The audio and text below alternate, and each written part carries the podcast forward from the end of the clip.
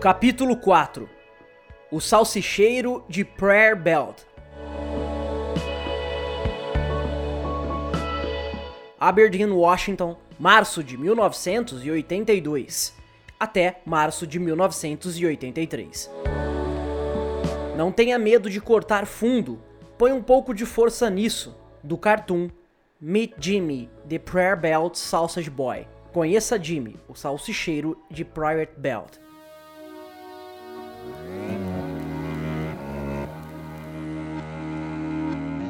Foi por sua própria insistência que, em março de 1982, Kurt deixou a rua Fleet 413 e a atenção de seu pai madrasta. Passaria os próximos anos pulando de galho em galho na metafórica selva de Grace Harbor. Embora fizesse duas paradas de seis meses cada, durante os quatro anos seguintes, ele moraria em dez casas diferentes, com dez famílias diferentes nenhuma delas seria para ele um lar. Sua primeira escala foi o território familiar do trailer de seus avós paternos nos arredores de Montesano. Dali, toda manhã, ele podia tomar um ônibus para a cidade, o que lhe permitia ficar na mesma escola e classe, mas até seus colegas sabiam que a transição era difícil. Na casa dos avós, contava com o ouvido solidário de sua amada Iris, e houve momentos em que ele e Leland compartilhavam de intimidade, mas ele passava grande parte de seu tempo sozinho. Foi mais um passo em direção a uma maior e mais profunda solidão. Certo dia, ele ajudava seu vô a construir uma casa de bonecas para o aniversário de Iris. Kurt participava grampeando sistematicamente telhas de cedro em miniatura no telhado da estrutura. Com a madeira que sobrou, Kurt montou um tabuleiro de damas rústico. Começou desenhando as formas das peças na madeira e depois entalhou-as laboriosamente com um canivete. Na metade desse processo, o avô mostrou a Kurt como operar a serra tico-tico e deixou o rapaz de 15 anos entregue a seus próprios recursos, embora observando da porta. O rapaz olhava de vez em quando para o avô em busca de aprovação e Leland lhe dizia: Kurt, você está indo bem. Mas Leland nem sempre era tão gentil nas palavras, e Kurt se viu de volta à mesma dinâmica pai e filho que havia experimentado com Don. Leland foi rápido em temperar com críticas suas ordens para Kurt. A culpa não era só de Leland, já que Kurt às vezes era realmente um pentelho. À medida que começavam seus anos de adolescência, ele constantemente testava seus limites, e com tantas figuras paternas diferentes e nenhuma com autoridade última sobre ele, acabou cansando os mais velhos. Sua família pintou um quadro de um rapaz teimoso e obstinado que não estava interessado em ouvir os adultos ou em trabalhar. A petulância parecia ser elemento inerente à sua natureza, tal como a preguiça, em contraste com todos os demais membros da sua família. Até sua irmã mais nova, Kim, havia ajudado a pagar as contas trabalhando como entregadora de jornais. Kurt era preguiçoso, lembra seu tio Jim Cobain. Se por ser ele um adolescente típico ou porque estava deprimido, ninguém sabia. No verão de 1982, Kurt saiu de Montesano para morar com o tio Jim, ao sul de Aberdeen. Seu tio ficou surpreso por receber a responsabilidade. Fiquei chocado com o fato de o deixarem morar comigo, lembra Jim Cobain. Eu estava fumando maconha na época. Eu descuidava de suas necessidades para não dizer que não tinha a menor ideia do que eu estava fazendo. Pelo menos com sua experiência, Jim não era um disciplinador que pegava pesado. Ele era dois anos mais moço que seu irmão Dom, mas muito mais por dentro, com uma grande coleção de discos. Eu tinha um sistema estereofônico muito bom e um monte de discos do Grateful Dead, Led Zeppelin e Beatles, e eu tocava aquela belezinha bem alto. A maior alegria de Kurt durante os meses que passou com Jim foi reformar o amplificador. Jim e sua mulher tinham uma filhinha e por falta de espaço logo pediram a Kurt que se mudasse. Dali, Kurt foi ficar com os irmãos e irmãs de Wendy. Kurt era empurrado de parente para parente, lembra Jim. Ele era o supra-sumo do garoto largado. Dava-se melhor com os seus tios e tias do que com seus pais, embora os problemas de autoridade o acompanhassem. Seus tios e tias eram menos rígidos, embora nos lares mais descontraídos houvesse um empenho menor na coesão de uma família estruturada. Seus parentes tinham seus próprios problemas e dificuldades não havia ninguém que tivesse espaço para ele, tanto em termos físicos como emocionais. E Kurt sabia disso. Kurt passou vários meses com seu tio Chuck, com quem começou a ter aulas de guitarra. Chuck estava numa banda com um amigo chamado Warren Manson, um dos melhores guitarristas do Porto. Sempre que ensaiavam na casa de Chuck, ensaios que sempre incluíam maconha e uma garrafa de Jack Daniels, Kurt ficava no canto observando, olhando fixo para Warren, como um homem faminto que olha para um sanduíche de almôndega. Certo dia, Chuck perguntou ao Warren se podia ensinar o rapaz, e assim começou o treinamento formal de Kurt em música. Na versão contada por Kurt, ele apenas tomou uma ou duas aulas, e nesse curto período aprendeu tudo o que precisava saber. Mas Warren lembra que as aulas se estenderam por meses e que Kurt era um aluno sério que passava horas tentando se aprimorar. A primeira coisa com que Warren teve que lidar foi com a guitarra de Kurt. Ela era mais adequada para mostrar na escola do que para tocar. Warren conseguiu uma Ibanez para Kurt por 125 dólares. As aulas de meia hora custavam 5 dólares cada. Warren fez a Kurt a pergunta que fazia a todos os seus jovens alunos: Quais as músicas que você quer aprender? Starway to Heaven foi a resposta. Kurt já sabia tocar uma versão tosca de Louie Louie. Os dois trabalharam em Starway e depois avançaram para Back in Black do ACDC. As aulas terminaram quando as notas baixas de Kurt na escola levaram seu tio a reconsiderar essa opção de recreação nas tardes. Kurt continuou a ir à escola em Mont até o segundo mês do segundo colegial, mas depois se transferiu para o colégio Wetterwocks de Aberdeen.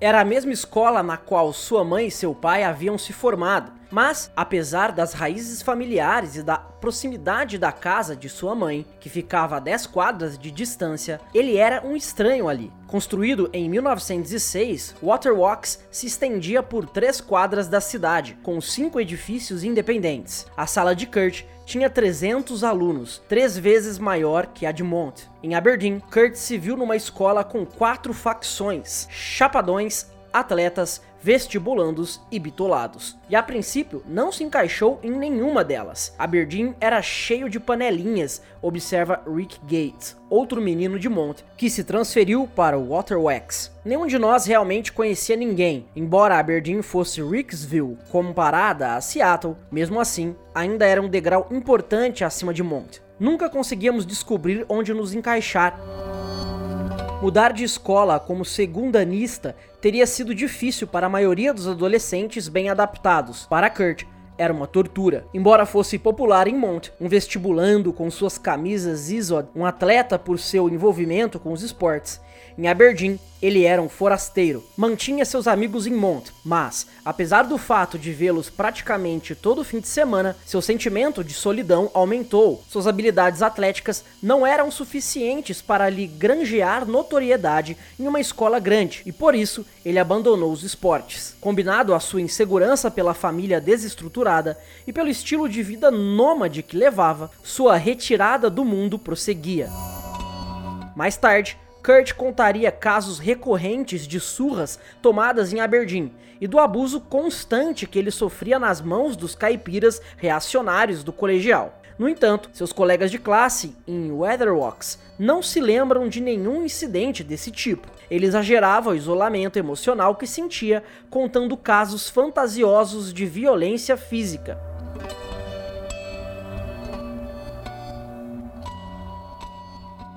Havia pelo menos uma atração redentora em seus estudos.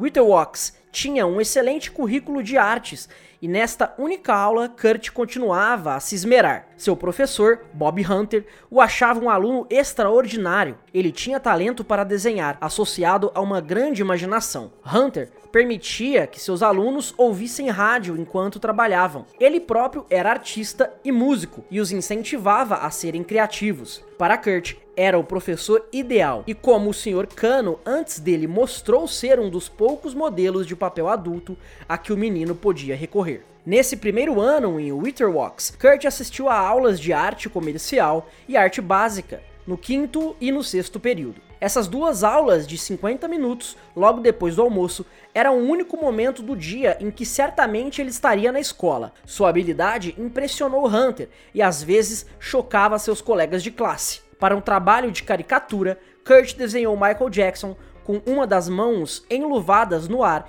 e a outra segurando o gancho das pernas. Durante outra aula, pediu-se à classe que mostrasse um objeto em seu desenvolvimento. Kurt retratou um esperma se convertendo em embrião. Suas habilidades para desenhar eram exemplares, mas sua mente distorcida era o que chamava a atenção de seus colegas.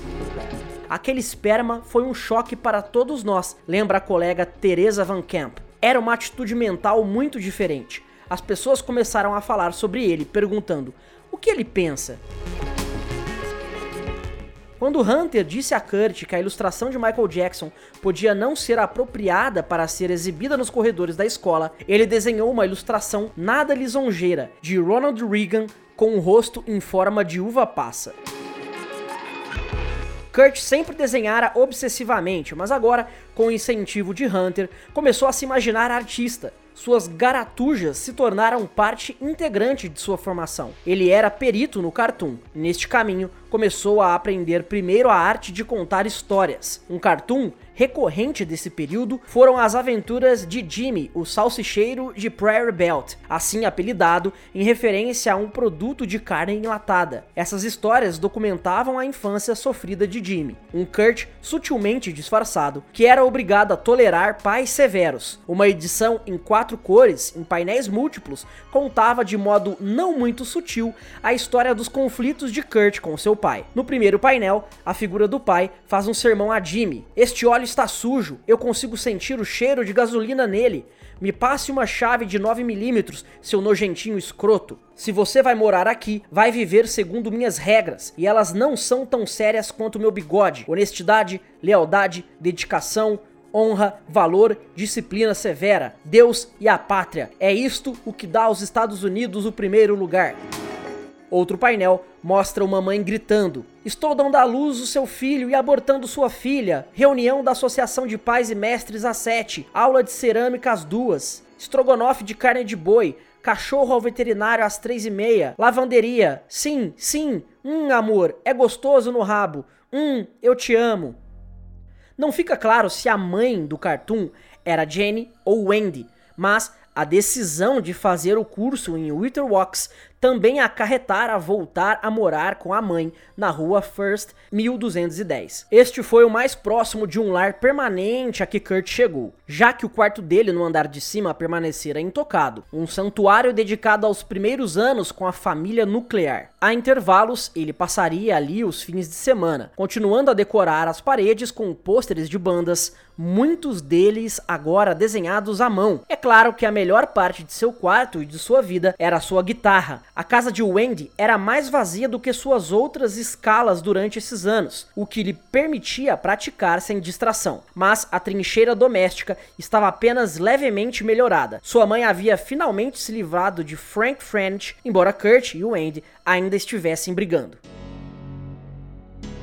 Wendy era uma mãe muito diferente daquela que Kurt deixara seis anos antes. Ela tinha agora 35 anos, mas estava namorando homens mais jovens e passando por uma fase que apenas pode ser descrita como o tipo de crise da meia-idade normalmente associada a homens recém-divorciados. Ela estava bebendo muito e se tornara cliente habitual de diversos bares em Aberdeen, uma das principais razões pelas quais Kurt não foi colocado imediatamente de volta a seus cuidados depois depois que ele deixou o Dom. Naquele ano, ela começou a namorar casualmente Mike Maddock, de 22 anos de idade. Durante os primeiros meses em que se viram poucas vezes, Wendy nem mesmo mencionou a Medak que ela tinha filhos. Na maioria das vezes, ela ficava na casa dele e ele só viu seus filhos depois de vários meses de relacionamento. Era como se ela fosse uma mulher solteira, lembra ele. Não era como se estivéssemos esperando a babá numa sexta-feira à noite. Era como se não existissem filhos. Namorar o Wendy não era muito diferente de namorar uma mulher de 22 anos. Nós íamos para o bar ou para a danceteria mais próxima e íamos a festas. Wendy se queixava de como Frenet quebrara seu braço, das dificuldades financeiras e da distância de Dom. Um dos poucos casos que ela contou sobre Kurt foi como, aos 5 anos de idade, ele havia entrado na sala exibindo uma ereção na frente de Dom e de um grupo de amigos. Dom ficou embaraçado e levou seu filho para fora da sala. O incidente se tornaria uma lenda na família, e o caso ainda produzia uma risadinha em Wendy quando ela o contava.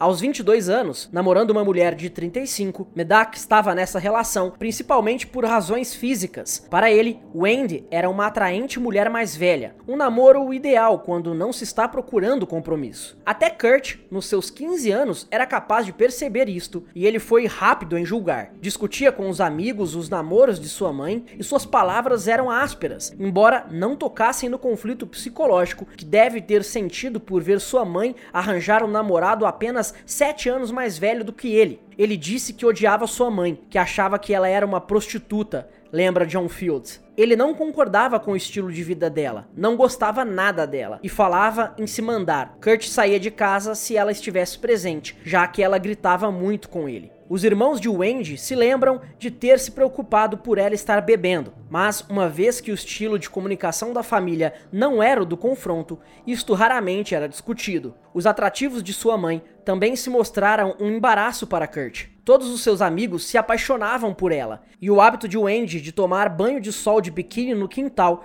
os levava a espiar pela cerca. Quando os amigos ficavam para passar a noite, brincavam que, como não havia espaço suficiente, eles não se incomodariam de dormir com Wendy. Kurt esmurrava quem quer que soltasse essa brincadeira, e muitas vezes o fez. Wendy também era atraente a esses rapazes, porque ocasionalmente comprava bebida para eles. A mãe de Kurt comprou birita para nós duas vezes, lembra Mike Barlett. Ficava entendido que beberíamos na casa. Uma vez, Wendy pagou cerveja para os garotos e os deixou assistir a um vídeo do The Wall, do Pink Floyd. Certa vez, alguns de nós estávamos passando a noite lá, disse Trevor Briggs, e convencemos a mãe dele a nos comprar uma garrafa de tequila. Ficamos embriagados e saímos para dar uma volta. Quando voltamos, a mãe dele estava no sofá transando com um cara. A reação bêbada de Kurt aos 15 anos foi gritar para o amante da mãe: Desiste, cara, você não vai conseguir nada, vá para casa.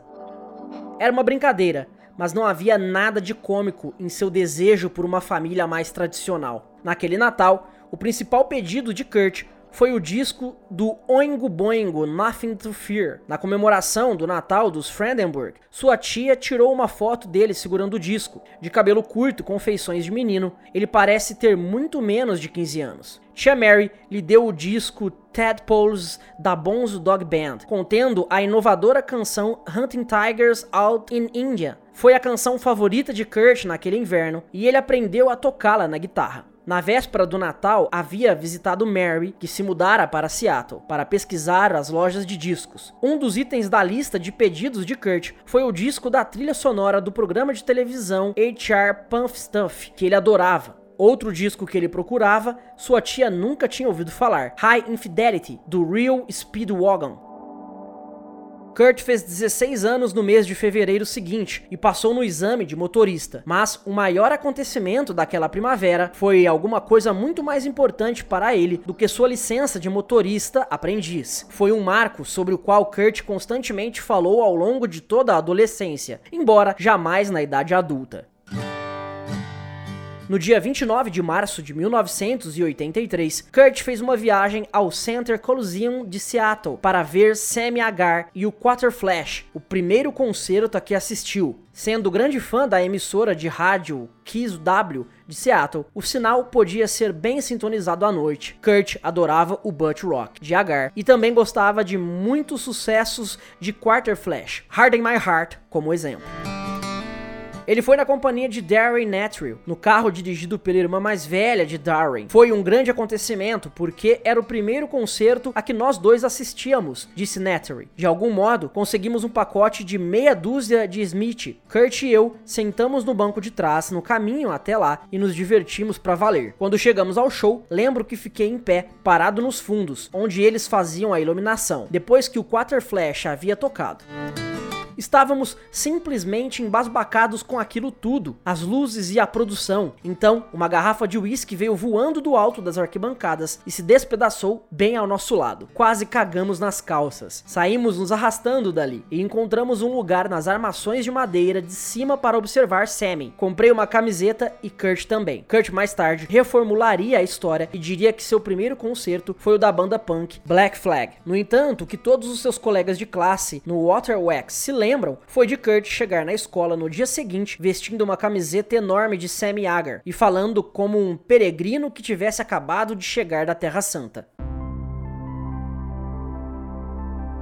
Quando se encerrava o ano escolar de 1983, Kurt descobriu o punk rock e a camiseta de Sammy Hagar ficou abandonada no fundo de uma gaveta, para nunca mais sair de lá. Naquele verão, viu os Melvins e esse foi o acontecimento que mudaria sua vida. Ele escreveu em seu diário: No verão de 1983, lembro que estava dando umas bandas em Montesano, no supermercado Washington, quando um empacotador de cabelo curto, meio parecido com o cara do Air Supply, me passou um panfleto que dizia: O Festival Dam, amanhã à noite no estacionamento atrás do Way. Rock ao vivo grátis. Monte era um lugar não habituado a espetáculos de rock ao vivo, com seu pequeno povoado de alguns poucos milhares de madeireiros e suas esposas subservientes.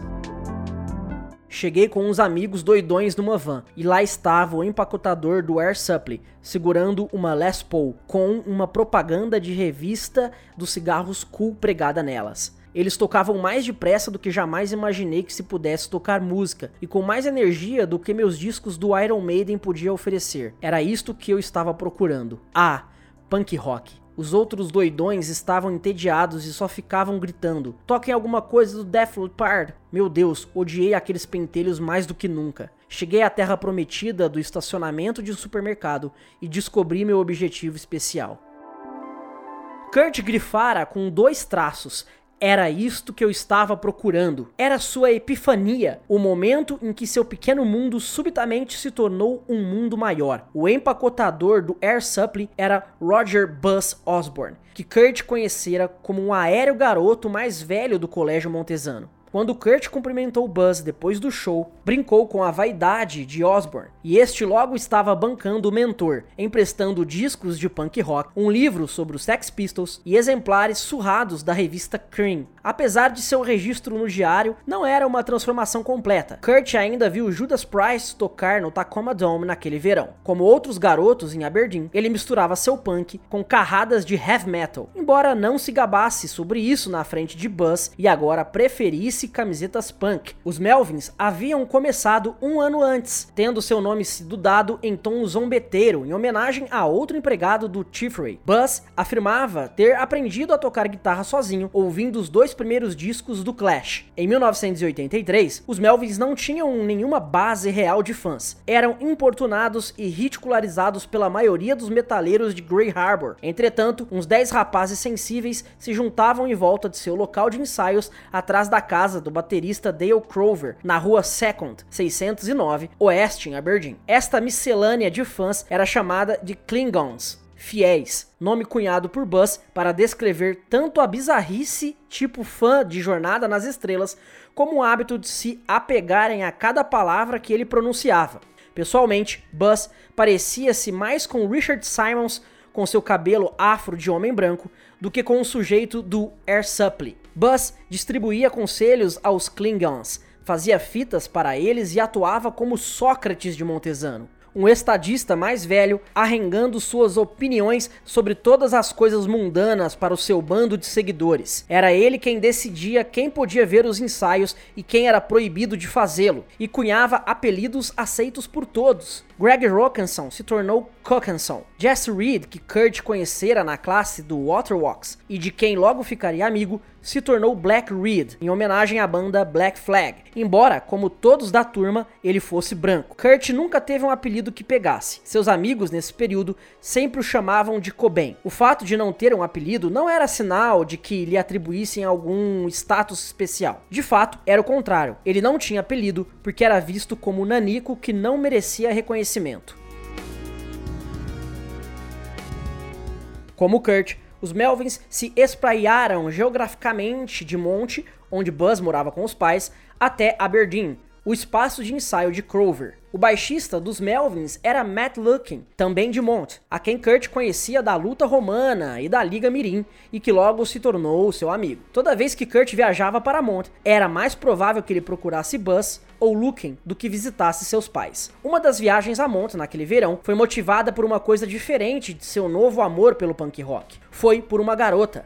Andrea Vance era a irmã mais nova de Darwin Nethery, amigo de Kurt e estava trabalhando certa tarde como babysitter em Monte quando Kurt inesperadamente apareceu. Ele era encantador, lembra ela. Tinha grandes olhos azuis e um sorriso de matar. Seu cabelo era muito bonito e macio. Ele o usava semi-comprido. Não falava muito e quando falava, sua fala era mansa. Assistiram a The Brad Bunch e Kurt brincou de luta com os meninos. Pontual, ele voltou na tarde seguinte e Andrea o premiou com um beijo. Kurt voltou todos os dias durante uma semana, mas o romance nunca passou dos amassos. Ele era muito terno e respeitador, lembra Andrea, e eu não sentia que ele fosse um hormônio ambulante mas sob a superfície, seus hormônios estavam esbravejando. Naquele mesmo verão, Kurt teve o que mais tarde ele descreveria como seu primeiro encontro sexual com uma garota com deficiência de desenvolvimento. Conforme relatou em seu diário, ele a procurou somente depois de ficar tão deprimido quanto a situação de sua vida que pretendia se suicidar. Aquele mês coincidiu com o epítome do abuso mental que minha mãe fazia comigo, escreveu ele. Descobri que a maconha não me ajudava mais a fugir dos meus problemas e eu estava realmente gostando de fazer coisas rebeldes do tipo roubar bebida e detonar vitrines de lojas. No prazo de um mês, decidi que não me sentaria no telhado de casa e ficaria pensando em saltar mas que realmente me mataria. E eu não iria embora deste mundo sem saber de fato como era transar. Seu único caminho parecia ser esta garota semi-retardada. Certo dia, Trevor Briggs, John Fields e Kurt a seguiram até sua casa e roubaram bebida do pai dela. Eles haviam feito isso inúmeras vezes, mas dessa vez Kurt ficou depois que seus amigos partiram. Ele se sentou no colo da garota e tocou seus seios. Ela foi para o quarto e tirou a roupa na frente dele. Mas Kurt se sentiu enjoado de si mesmo e da garota. Eu tentei transar com ela, mas não sabia como, escreveu ele. Fiquei com muita náusea com o cheiro de sua vagina e seu suor. Por isso, saí. Embora Kurt recuasse, a vergonha ficaria com ele para o resto da vida. Ele se odiou por tirar vantagem dela, ainda que também se odiasse por não compreender totalmente o roteiro para o ato sexual. Uma vergonha quase maior para um garoto virgem de 16 anos. O pai da garota protestou para a escola que sua filha havia sido molestada e Kurt foi citado como suspeito. Ele escreveu em seu diário que só um pouco de acaso o livrou da acusação. Eles vieram com um livro do ano e iam pedir a ela que me apontasse, mas ela não conseguia porque eu não apareci para as fotos daquele ano. Ele afirmou que foi levado para a delegacia de polícia de Montesano e interrogado, mas escapou da condenação porque a garota tinha mais de 18 anos e não era mentalmente retardada pelos estatutos legais.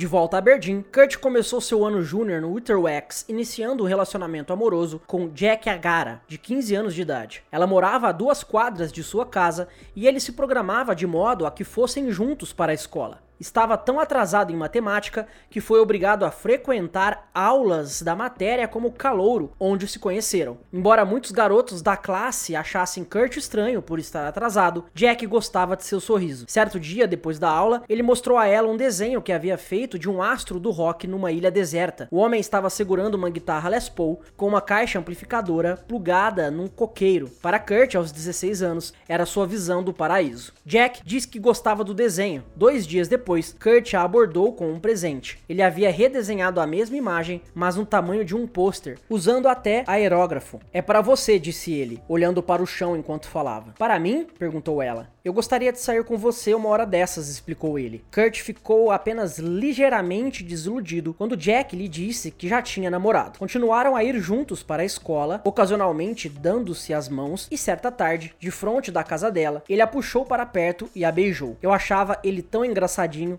disse ela. Durante seu ano decisivo de júnior, até sua aparência começou a se transformar daquilo que todos descreviam como engraçadinho para algo que alguns de seus colegas no Waterwalks chamariam de medroso. Ele deixou o cabelo crescer e raramente o lavava. Suas camisas Izod e os pullovers de rugby foram deixados de lado.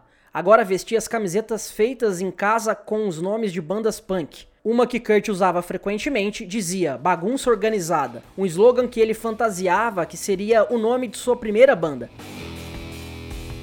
Para vestir por cima, ele sempre tinha uma capa impermeável. Usava o ano inteiro, quer estivesse chovendo ou fizesse um calor de verão de mais de 30 graus. Naquele outono, Andrea Vance, sua namorada desde o verão, deparou com Kurt numa festa e nem o reconheceu. Ele estava com seu impermeável preto, tênis de cano alto e o cabelo estava tingido de vermelho escuro, lembra ela. Não parecia o mesmo rapaz. Seu círculo de amigos lentamente mudou de seus chapas de monte para os companheiros de Aberdeen mas com ambos os grupos, a principal atividade era se intoxicar de uma maneira ou outra. Quando não conseguiam assaltar o estoque de bebidas do pai de algum deles, aproveitavam uma das muitas pessoas das ruas de Aberdeen para ajudá-los a comprar cerveja. Kurt, Jesse Reed, Greg Rokanson e Eric e Steve Schindler desenvolveram um comércio regular com um personagem pitoresco a quem chamavam de o Gordo, um alcoólatra inveterado que morava no decrépito Hotel Mork com seu filho retardado, Bob. O gordo estava disposto a lhe comprar bebida desde que eles pagassem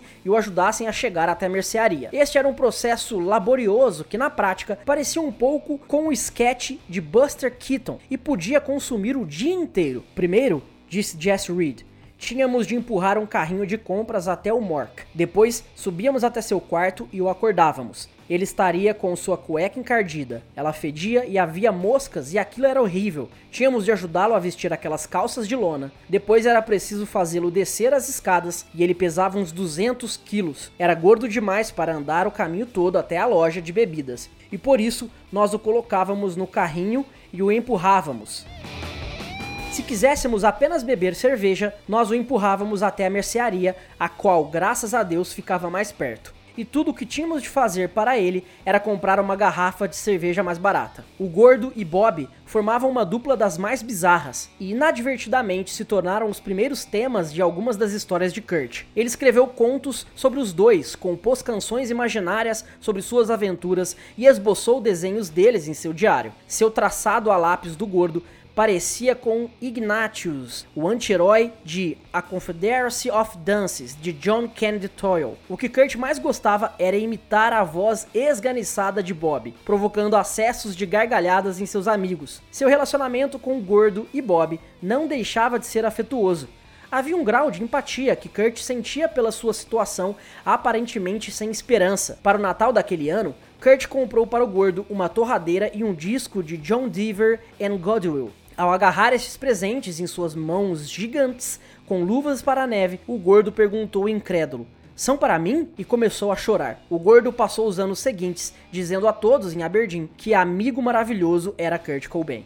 Esta foi uma pequena amostra de como às vezes, mesmo no mundo sombrio de Kurt, podia surgir ternura. Com um fornecimento regular de bebida do gordo, Kurt continuou a abusar do álcool naquela primavera, e seus conflitos com a mãe consequentemente aumentaram. As discussões eram piores quando Kurt estava chapado ou pirado de ácido, o que passou a ser constante. Greg Rokanson lembrou que certa vez foi à casa dele com o Jesse Reed e ouviu Wendy gritar com Kurt durante uma hora, enquanto ele viajava com LSD, completamente insensível aos gritos dela. Wendy era terrível com ele, disse Rokinson. Ele a odiava. Tão logo conseguiram escapar. O trio deixou a casa e foi escalar a torre da caixa d'água do morro do Think of Me. Jesse e Rokinson conseguiram chegar ao topo, mas Kurt ficou paralisado na metade da escada. Ele era medroso demais lembra Hawkinson. Kurt jamais conseguiu escalar a torre.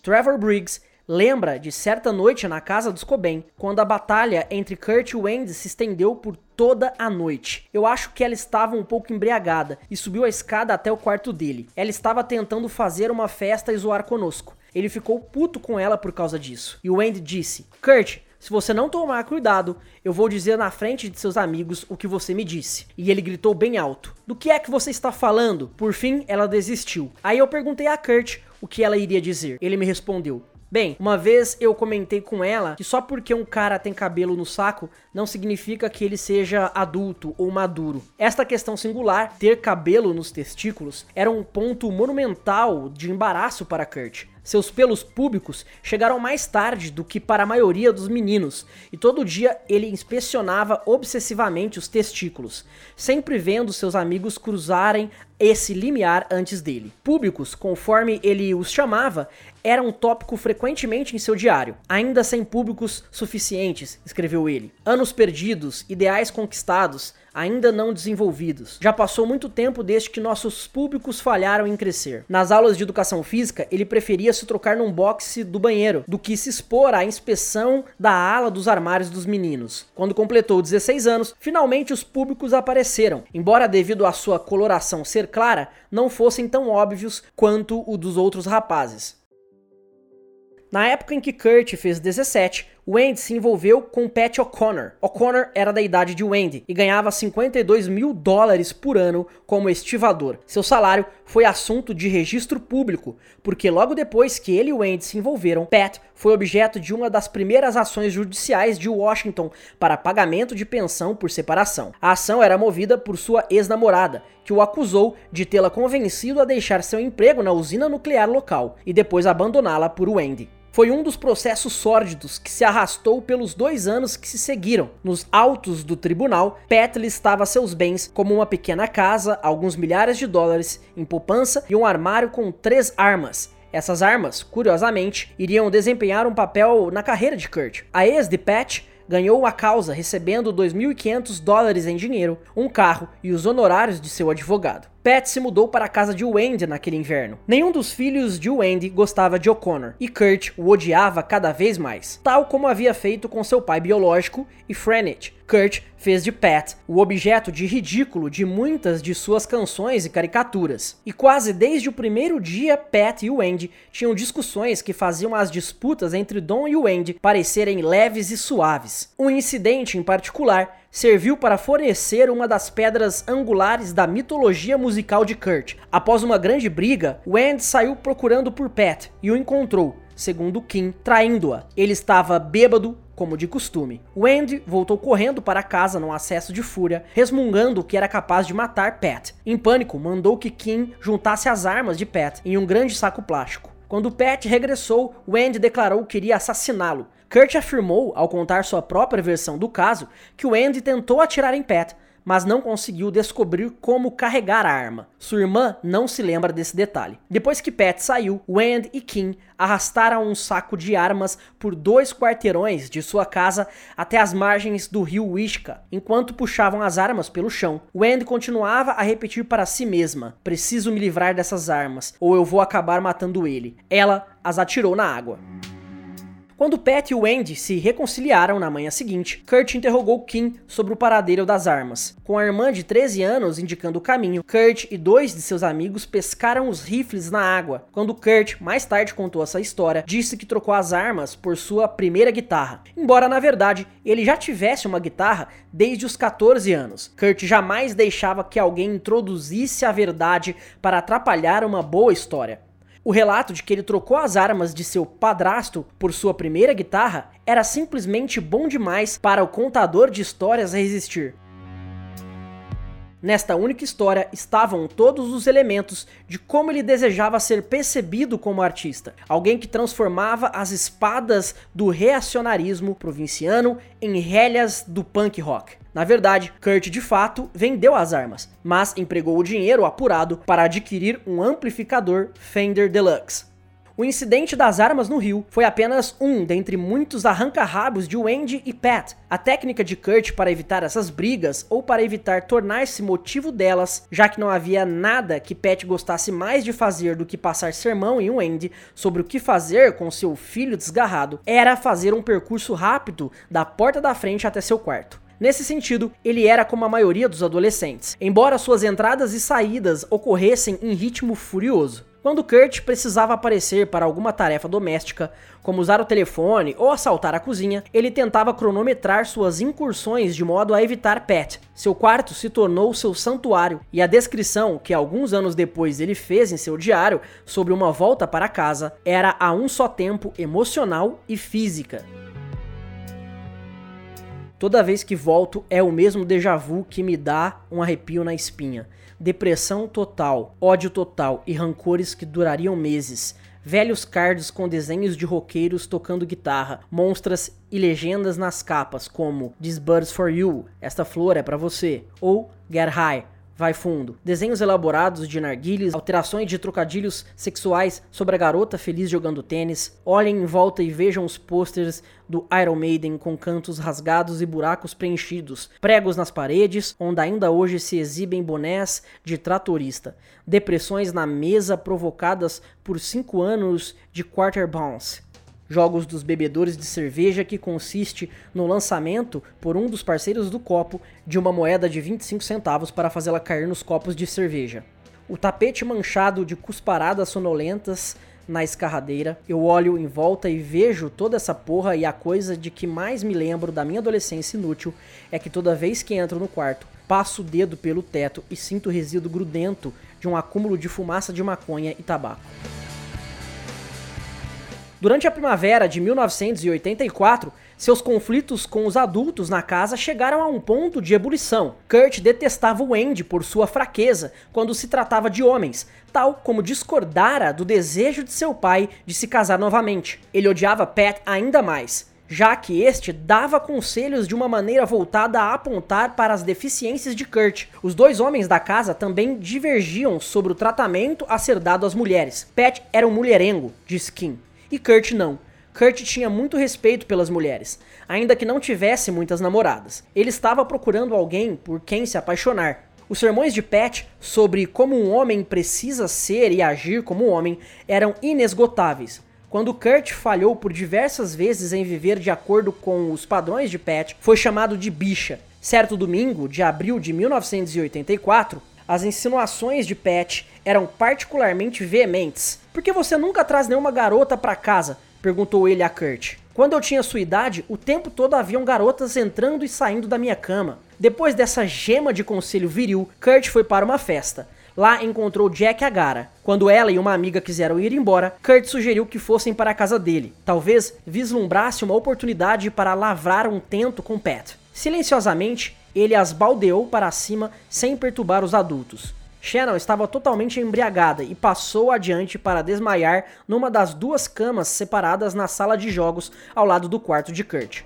Com a amiga incapacitada e sem conseguir andar, Kurt disse a Jack: você pode desabar aqui. Subitamente, chegava um momento que Kurt estivera esperado. Por muito tempo, ele havia ansiado deixar para trás suas fantasias sexuais adolescentes e declarar honestamente a seus colegas do colégio que não era mais virgem. De fato, como a maioria dos rapazes de sua idade, Kurt estivera mentindo sobre o assunto durante vários anos. Crescendo num mundo onde os homens eram raramente tocados, a não ser com o ocasional tapinha nas costas, ele estava faminto do contato de pele com pele. Em Jack, ele havia escolhido uma colega mais do que disposta. Embora com apenas 15 anos, ela já tinha experiência, e por acaso, na noite em que se viu na cama de Kurt, seu namorado firme estava na prisão. Ela sabia o que ia acontecer em seguida assim que entraram no quarto de Kurt. Na lembrança de Jack, houve um momento em que se olharam e o desejo encheu o quarto com toda a força de um motor de combustão interna sendo acelerado. Kurt apagou as luzes, os dois tiraram as roupas e excitadamente saltaram para a cama e se abraçaram. Para Kurt, seria o primeiro abraço de uma mulher totalmente nua, um momento que havia muito sonhado, um momento que em muitas noites de masturbação adolescente, nessa mesma cama, ele havia imaginado. Jack começou a beijá-lo. No momento em que suas línguas se tocaram, a porta se escancarou e a mãe de Kurt entrou.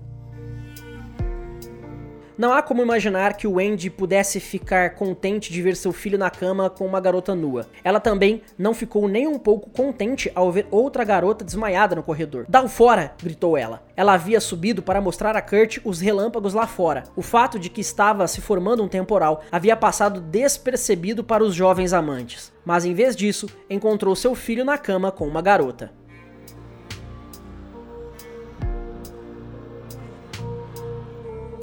Enquanto descia marchando pela escada, Wendy gritava: Caia fora da minha casa! Pat, por seu turno, estava completamente calado sobre o assunto, sabendo que qualquer comentário enfureceria Wendy ainda mais. Ouvindo o tumulto, a irmã Kim chegou correndo do quarto vizinho. Ela observou Kurt e Jack calçando sapatos numa garota que estava desmaiada. Que diabos? perguntou Kim. Estamos saindo, disse Kurt e sua irmã. Ele e Jack arrastaram a outra garota escada abaixo e saíram debaixo de uma das maiores tempestades do ano. Quando Kurt e suas duas acompanhantes começaram a descer a rua First, o ar fresco havia reanimado a amiga bêbada. Começou a chover e, embora isso parecesse um sinal de mau agouro, antes que o sol nascesse, Kurt perderia sua virgindade. Ele já estava visivelmente trêmulo, seus hormônios em fúria misturando-se com raiva, vergonha e medo. Havia sido humilhante vestir-se na frente de Jack ainda ostentando uma ereção. Tal como em seu encontro com a garota retardada, o prazer e a vergonha eram impulsos igualmente fortes dentro dele, irremediavelmente emaranhados e confusos. Dirigiram-se para a casa da amiga de Jack, mas tão logo entraram, o mesmo fez o namorado de Jack acabado de sair da prisão. Jack havia alertado Kurt sobre o temperamento violento do seu amante, e para evitar um confronto, Kurt fingiu que era namorado da outra garota. Quando a Gara e seu namorado saíram, Kurt e a garota acabaram passando a noite juntos. Não foi a transa mais sensacional, ou assim ele diria a Jack depois, mas foi uma relação sexual, que era tudo o que importava a Kurt. Finalmente, ele havia transposto aquela porta, o grande divisor de águas vaginal, e ele não estava mais levando uma vida que era uma mentira sexual. Kurt saiu cedo na manhã para caminhar por Aberdeen, sob a pálida luz da aurora. A tempestade havia passado, os pássaros estavam gorjeando e tudo no mundo parecia mais vivo. Ele caminhou durante horas pensando naquilo tudo, esperando chegar a hora da escola, observando o sol se elevar e se perguntando para onde sua vida estava indo. Fim do quarto capítulo.